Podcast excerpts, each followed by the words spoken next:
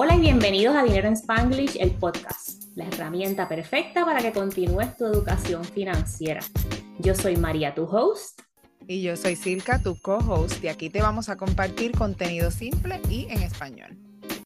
Hoy vamos a hablar de mitos de dinero y finanzas personales. Hay muchos mitos en nuestra comunidad de hispanos y en todas las comunidades que piensan que para trabajar para la independencia financiera, lograr la estabilidad financiera y cualquier cosa que sea de dinero, esto es solo un privilegio para los que hagan mucho dinero, no me tengo que preocupar por mis finanzas porque vivo cheque a cheque y muchas otras cosas más. El dinero solo se ve como para pagar cosas, para salir de, de, apuros o lo que sea así, pero no, no realizamos que el dinero nos puede dar la libertad. Nunca, nunca lo vemos de esa forma. Sí, y hay quienes este, están hasta ya listos para vivir del seguro social cuando se retiren, porque no hay otra manera de vivir, no hay otra opción, piensan que invertir es complicado, que yo no me gano mucho. O es muy riesgoso, ven el stock market como un riesgo de que puedes de momento perder todo. Y a mí me encanta la frase que he escuchado, como yo escucho tantos podcasts, que dicen que si el stock market eh, se va a cero, eh, lo menos que nos vamos a preocupar es por eso, porque vamos a tener unos problemas tan y tan y tan grandes como que el mundo se está acabando, que no vamos ni siquiera a tener break de mirar el stock market. Así que, como quien dice, pensamos que eso nunca va a pasar, aunque todo es posible en esta vida, pero pensamos que eso no va a pasar, que el stock market no se va a ir a cero, no vamos a perder todo nuestro dinero. Y hablando de seguro social y de inversiones, y nos fuimos al tema del retiro, que tenemos una pasión eterna con él, no quieres invertir tu dinero. Vives 30 años cheque a cheque, vives 30 años pagando deuda y no inviertes ni un centavo. El riesgo aquí es llegar a viejo y... Pelao. La, la, frase signature de Circa, vas a llegar a viejo, pelado, endeudado, sin chavos, con estrés y de enfermo, con dolor en la cadera, con dolor en el brazo. Y viviendo del gobierno, mira, a mí me llegan los emails de mi mamá del Seguro Social porque yo le administro la página a ella del Seguro Social porque esto es todo en línea, los viejitos, bendito sea Dios. Y les van a hacer un ajuste, creo, de 8 puntos, no sé qué cuánto por ciento. La inflación, inflación. está en más de 9. sí, sí. Sí, no, eso no se traduce, no se traduce en mucho dinero. Entonces, la cosa también es de que si nos pensamos que ganamos muy poco para comenzar a trabajar hacia la estabilidad financiera y la independencia financiera, que es nuestro holy grail, ese es el end goal, es la, la independencia financiera, pero si no sabemos manejar 100 dólares, no vamos a saber manejar 10 mil, no vamos a saber manejar ningún tipo de cantidad de dinero. ¿Cómo vamos a lograr estar bien posicionados si no aprendemos a manejar las cantidades pequeñas cuando las tenemos? Y mira, estaba aquí distraída buscando el email, lo están ajustando 8.7%. No, también cuando, cuando hablamos de, de finanzas personales, la gente siente mucha vergüenza de lo que no sabe. Y es extraño, porque yo no sé si esto nada más es, es para, para temas de dinero, pero el que no sepamos de finanzas personales y de inversiones y de todo eso no dice absolutamente nada de nuestro carácter ni de nuestra inteligencia, porque no es algo que nos han enseñado, es algo que tenemos que nosotros mismos tomar en nuestras propias manos, aprender. No es algo que se habla normalmente, ¿sabes? no nos vamos a tomar un café a hablar de dinero con nuestras amistades, con nuestra familia. Deberíamos, debería ser un tema que se hable abiertamente, pero no, no se hace. Pues aquí estamos María y yo para hablar abiertamente de dinero y yo, por lo menos desde mi experiencia, desde lo que sé, porque aquí la CPA es Mariby, pero pues yo te digo lo que ha trabajado para mí y lo que yo he hecho. No nacimos sabiendo, así que aquí estamos para aprender. Mira, y con CPA y bachillerato y maestría en cositas de números, a mí tampoco me enseñaron de finanzas personales. Mito número uno, tu CPA. a veces no sabe lo que está haciendo tampoco. Los tiré al medio, ¿ok?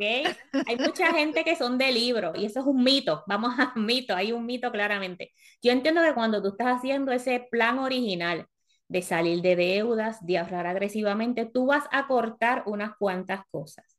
Pero tu plan de retiro, y más aún si tu patrono te ofrece un match, tus inversiones para el retiro tú no las vas a cortar. Quizás las vas a reducir un poquito, Pero tú sabes que depende de la cuenta que tú estés invirtiendo, si el dinero no va para tu bolsillo, se lo lleve el IRS, el Departamento de Hacienda o lo que sea. Así que mucho ojo con esos ajustes de déjame reducir la cantidad que pongo a las inversiones, a ver cómo me llega el cheque o hacerle caso a mi advisor que me dijo, no inviertas en lo que sales de deudas.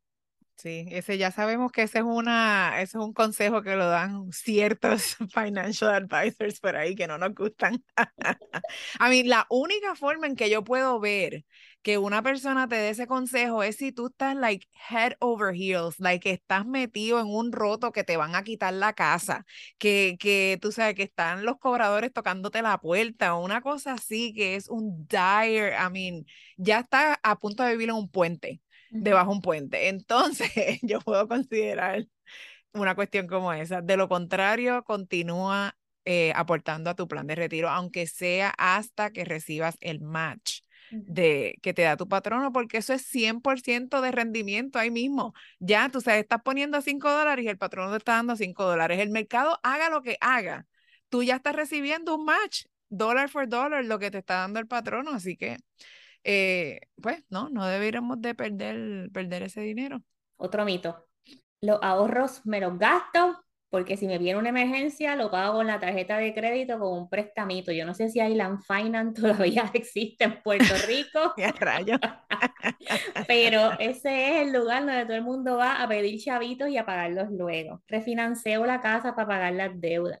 Eso lo pago después poquito a poco. La última la paga el diablo. Todo eso son mitos de dinero.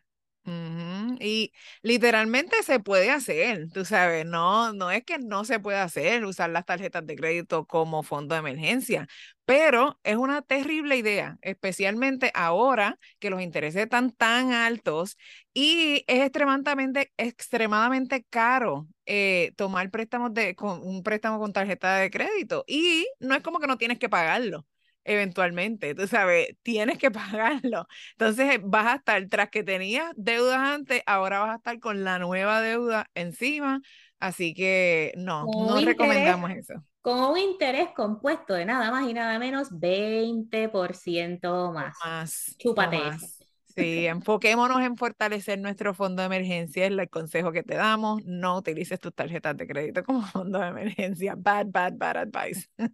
Otro, otro mito de dinero. Si está en especial, quizás lo voy a necesitar. Lo compro ahora y lo pago poquito a poco luego. Y esa, mi closet está lleno por lo compro ahora y lo uso luego. Dita sea, sí, mano, de verdad. Todavía yo, a mí me encanta mirar los especiales, a mí cuando me mandan cosas, todavía a mí me llegan cataloguitos de tiendas y cosas, a mí, como ven. Satanás! sí, y los emails, los emails sobre todo, pero sí, sí, este, hay que evitar los triggers. Como dice Marivia cada rato, no vayamos shopping cuando estemos aburridos o lo que sea. Si no necesitas nada en específico, no entres a una tienda, no entres a Amazon to browse a ver qué hay o lo que sea, porque seguro vas a encontrar algo que te va a gustar. Y hablando de seguro, otro mito de dinero, los seguros de vida no son necesarios. Mira, yo alguna vez, y esto pues, se enteraron aquí si no me escucharon antes, yo caí en las garras de Primérica por un tiempito, por unos meses, ¿ok? Y eso fue una escuelita para mí. Y es, lo que aprendí ahí y trabajar con gente cara a cara me preparó para lo que estoy viviendo ahora con mis estudiantes y otras personas que me escriben en TikTok o en Instagram. La cantidad de gente que tú te sientas en su mesa, mira sus finanzas personales, el net worth está en negativo, el cheque no le da y te dice, si yo me muero, que el otro la mantenga. Era increíble y súper triste. Y la cara de las mujeres para abajo, como que ¿qué le pasa a este mamado? mujer que me escuchas, toma el poder de tu dinero. El dinero te da independencia. Me voy a poner feminista aquí, soy de corazón, tengo una niña y la madre, el que me venga a molestar a mi muchacha y me la van a maltratar financieramente o de cualquier otra manera.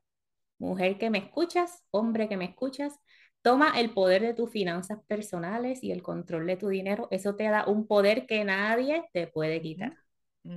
Sí, te saca de cualquier situación que no quieras estar. El dinero te da el poder de escapar de cualquiera, sea un trabajo abusivo, sea una relación abusiva, sea que no quieres estar en el país donde estás, que no quieres estar en la ciudad donde estás, que quieres hacer cosas el dinero es el que te da, el que te da la libertad para hacer eso. Seguros de vida solamente a término y solamente si tienes dependientes que van a depender de ti como niños y todo. Si no quieres eh, dejarle chavos a tu esposa, a tu esposa cuando te mueras, pues mira, you know, whatever, cada cual en su relación, pero pero si tienes niños pequeños, es importante que tengas eh, tu seguro de vida para que, para que, pues, que esos niños no, no terminen pasando hardships. Eh, cuando, cuando tú faltes, si tú faltas, eh, después de que no tengamos a nadie que dependa de nosotros, no te hace falta seguro de vida. Hay mucha gente también que son mayores ya y con seguro de vida porque, I don't even know, porque piensan que necesitan seguro de vida. No, si no tienes a nadie que dependa de ti financieramente, yo por lo menos entiendo que no, no necesitan seguro de vida. Miri, tengo dos ejemplos ahí con lo que acaba de decir Silka. Hoy mismo que estamos grabando el podcast, me salió una muchacha específicamente de Puerto Rico que se fue al lunch y renunció al trabajo. Una tienda, no sé, la gente está especulando alguna tienda por el departamento grande que paga 17 dólares la hora y dijo, estoy cansada del acoso, del estrés, de que no me dan break, etc. El dinero te da poder. Una persona que esté en esa situación, rápidamente puede salir y buscarse otro trabajo. Aquí lo que si tienes disposición de trabajar en lo que tú quieras, tú tienes tu fondo de emergencia y eso te da la oportunidad de buscar otro trabajo. Con los seguros de vida, mi mamá tiene setenta y tantos años y el otro día vi un anuncio en la televisión, ay, que yo necesito un seguro de vida. Mami, tú no necesitas un seguro de vida. Nadie depende de ti. Ella siempre piensa en los nietos que están acá, en los que están en Puerto Rico, el que está en Florida. Ay, pero yo quiero dejarle algo a los nenes. No te preocupes, lo que tú tienes que tener es dinero para ir a Sam's y a donde sea a comprar tus cositas. Si tú quieres ahorrar algo, la realidad del caso es, ¿sabes? gastos fúnebres y cosas así. Si tú no tienes ningún dependiente, y no le quieres dejar dinero a nadie responsablemente, ¿verdad? No tienes dependientes, nadie que dependa de ti, no tienes deudas, nadie, no tienes ninguna responsabilidad. Al menos ten un ahorro por si acaso y dale acceso a esa cuenta a alguna persona. Lo que dije en el, en el episodio que estábamos hablando de los ahorros, la cantidad de GoFundMe durante este proceso de la pandemia, de gente pidiendo dinero para gastos fúnebres de gente en Puerto Rico y en Estados Unidos, es la mayor cantidad de gente que he visto y me da una pena tremenda. Así que usted tiene que ser responsable, quizás no necesitas un seguro de vida, los seguros de vida a término, nosotros pagamos en casa menos de 100 dólares por 560 mil dólares y estamos asegurados por 10 años más. Hoy mismo me llegó los papeles, nosotros del mío se pagan 200 y tanto al año y en el año número 21, porque es un término a 20 años, en el año, me quedan 10 años, por en el año 11 esa póliza anual, la prima, sube a 5 mil dólares. Mm. Pero de aquí a, ya nosotros estamos self-insured, ¿verdad? Hay dinero en el banco y eso es lo que significa es tienes dinero en el banco, tienes propiedades para disponer, tienes ciertas cosas que te permiten que si estiro la pata, el marido puede vivir entre las cuentas de inversiones y entre las propiedades, liquida uno de nuestros activos y ya está. Pero si yo quiero ser un poquito más responsable como lo estoy siendo, la póliza son 560 mil dólares y entonces queda ahí tranquilo. Yo le dije que se busque una novia nueva, que lo haga feliz y ya. Yo no voy a darle las patas a nadie. Ya Así años aquí descanso. Así mismo estamos en casa, eh, self-insured. Nosotros con los activos que tenemos y ya nuestro niño es mayor de edad, ya tú sabes, si yo estiro la pata, mi esposo tiene que seguir trabajando porque se asume que él va a estar en buen, en buen estado de salud y todo, y él continúa su vida. Y con los activos que tenemos, pues puede eh, em, sustituir mi ingreso por un tiempo determinado hasta que él pueda hacer sus ajustes, porque tampoco es que queramos cuando estiremos la pata dejar millonario a la otra persona, ¿entiendes? Es darles un respiro para que ellos puedan acomodarse a su nueva realidad sin tener el, el estrés añadido de que de que tienen problemas financieros. Eso es todo lo que para mí es un seguro de vida. No es que yo tengo que tener un seguro de vida de 10 millones y pagar mil dólares al mes o whatever it is para que cuando yo me muera la persona quede millonaria o quede que no tenga ningún. No, yo lo que quiero por lo menos, aunque sea de seis meses a un año, que se pueda reemplazar mi ingreso y así eh, pues, ellos puedan continuar su vida, su nueva realidad sin esta joya en el mundo. Me encantó la, joya de la casa. ¿Qué joyita? Mira, algo con lo de los seguros. cuando tienen dependientes, ¿verdad? Que es el caso de mi casa. Eh, asegúrate que tu valor, recomiendan como 10 veces tu salario, una cosa así. Pero si eso es mucho, piensa en dejar una casa salda a tu familia quizás pero también tienes que dejarle algo más. Yo tengo, por ejemplo, un niño de 13 y una niña de 6. ¿Qué hace mi esposo con una casa salda y no más dinero? Tiene que irse a trabajar y tiene que hacer de tripas corazones en lo que encuentra el reemplazo para que le ayude a llevar y traer los muchachos. Es una realidad. ¿Qué haces con una casa salda? Hay mantenimiento, hay otras cosas que la pareja hace en la casa y si estás sola, pues ya es otra complicación, tienes que dejarle dinero a tu familia. todas estas cosas son súper importantes. Mito, no necesito seguro de vida. Si lo necesitas, si tienes dependientes y si no tienes dependientes, guarda un dinerito por ahí por si te pasa algo, tu familia pueda económicamente pagar los gastos y grief esa pérdida por un tiempito. Otro mito que no hemos hablado y el más importante para nosotras, hay que trabajar hasta los 67 años. ¿Qué? ¿Qué? Yo quiero, ¿cómo es? Yo no quiero trabajar hasta los 67. No hay que trabajar hasta los 67, eso es un mito. Que nosotras hemos aprendido que el dinero es, que el retiro es un número y no una edad. Así que. value. Exacto, se trabaja hasta que no nos necesitemos trabajar más, porque puede ser que no sea a los 67, puede ser que sea a los 80 si no tenemos los chavos. O a los 66 y medio, bueno. Sí, exacto, eh, no, es, no porque cumplamos, y esto, tú sabes, goes both ways, tú sabes, nosotras que estamos enfocadas en el retiro temprano, que queremos no trabajar hasta los 67 años, pues decimos, queremos hacerlo antes, no queremos, no se trabaja hasta los 67, pero si otras personas están pensando que a los 67 años, algo mágico va a pasar y no van a tener que trabajar. Si no se preparan para eso, it's not happening. That's a myth. Tú sabes, no, no es así. O sea, si a los 67 años sí es la, la edad que nosotras cualificamos para coger el full benefit del seguro social, pero ¿y si eso no nos da? Pues entonces tenemos que seguir trabajando hay una señora, yo fui a principio de este año en una de estas conferencias que yo tomo por ser administradora del payroll en mi trabajo, una financial advisor que estaba diciendo, yo les recomiendo a mis clientes que no consideren el seguro social hasta los 70. Hasta los 70. Así que si usted está esperando sus beneficios, yo creo que pueden empezar a los 62. A los 67 es como que un buen punto y a los 70 es que le dan todo, no sé qué, esos cálculos yo no los entiendo mucho, voy a hacer mi tarea.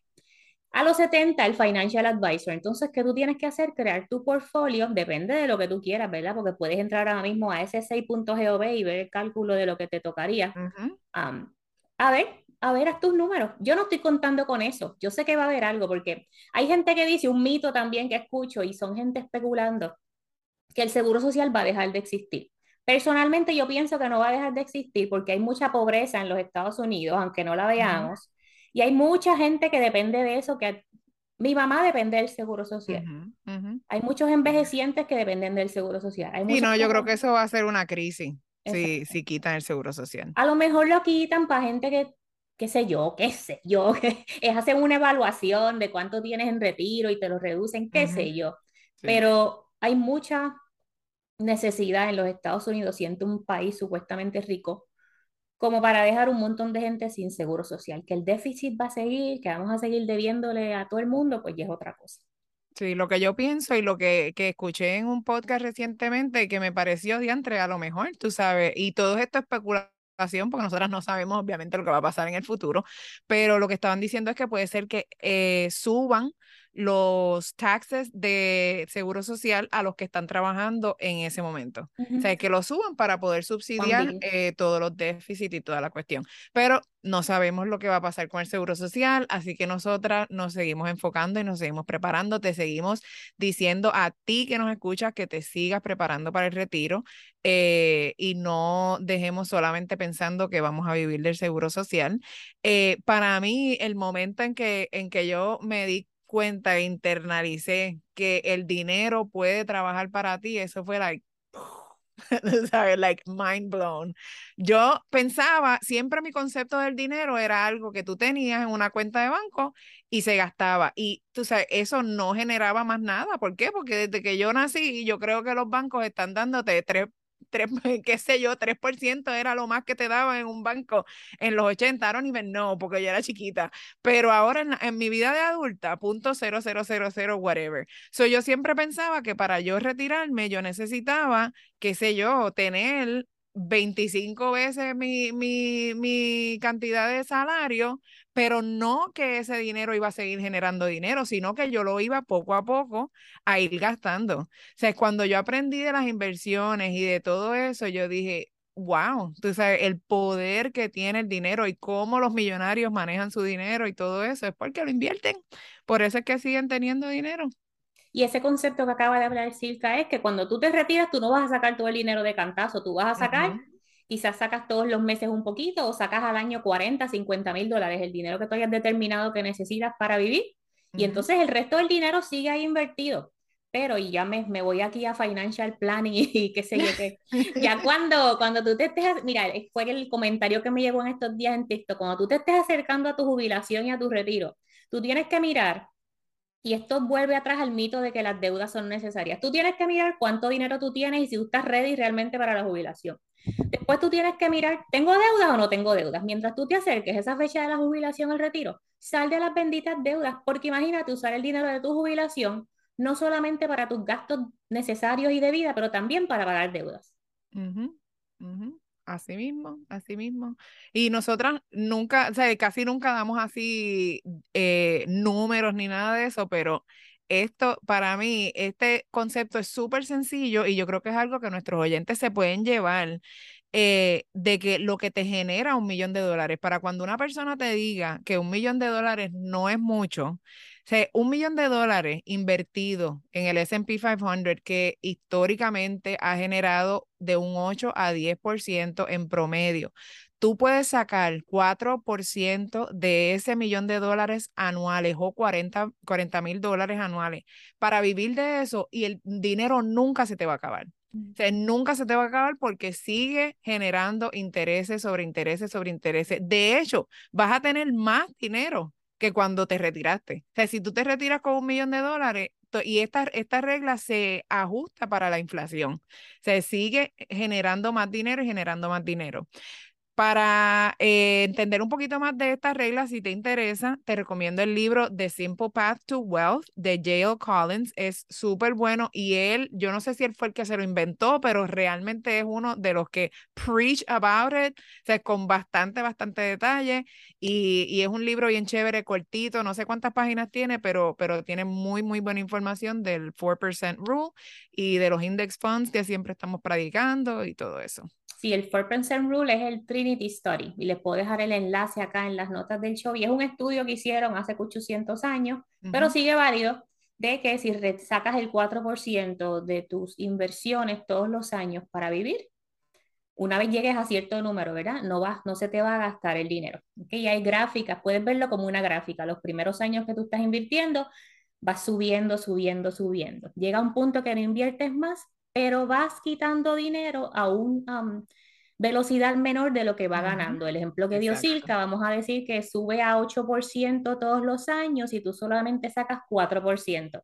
Se queda con el 4 el fondo y ahí sigue acumulando más dividendos, más ganancias, más crecimiento. Así mismo.